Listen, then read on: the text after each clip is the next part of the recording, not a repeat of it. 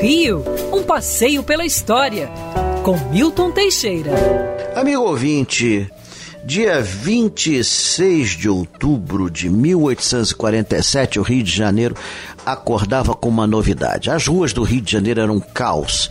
As carruagens iam em todos os sentidos possíveis e como algumas ruas eram muito estreitas, não poucas vezes uma ficava de frente para outra e não havia como deixar passar. Era uma loucura, todo mundo era orgulhoso, ninguém queria ceder a vez.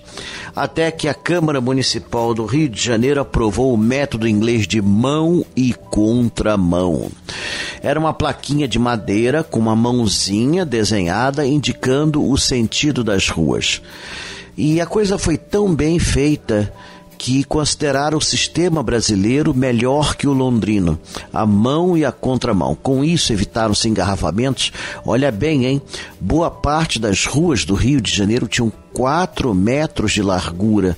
As mais largas tinham 6 metros de largura e algumas eram ruas de pedestres, como a Rua do Ouvidor, que desde 1828 não circulavam veículos.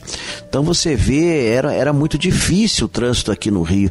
Algumas as carruagens não tinham uma padronização, então né, uma era maior que a outra. Isso gerava problemas mil. Até o imperador Dom Pedro II sofreu sofreu com isso algumas vezes. Mas, seja como for, a partir de 1847 tivemos essa novidade. Por incrível que pareça, ainda há ruas no centro do Rio de Janeiro que tem essa plaquinha. A Travessa do Tinoco, ali no centro, aquelas ruezinhas atrás do Centro Cultural do Banco do Brasil, ainda tem essa plaquinha de mão e contramão, é muito interessante, depois substituída por uma setinha e que permaneceu até os dias de hoje.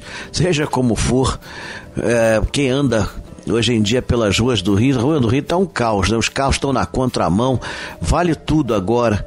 Bicicletas não, não obedecem nenhuma, nenhum tipo de regra de trânsito e mesmo motocicletas entram na contramão tranquilamente. Eu mesmo, a caminho da Band, quase fui atropelado por uma que veio na contramão. É mole? O que é mais? Pois é, estamos piores que em 1847. Quer ouvir essa coluna novamente? É só procurar nas plataformas de streaming de áudio.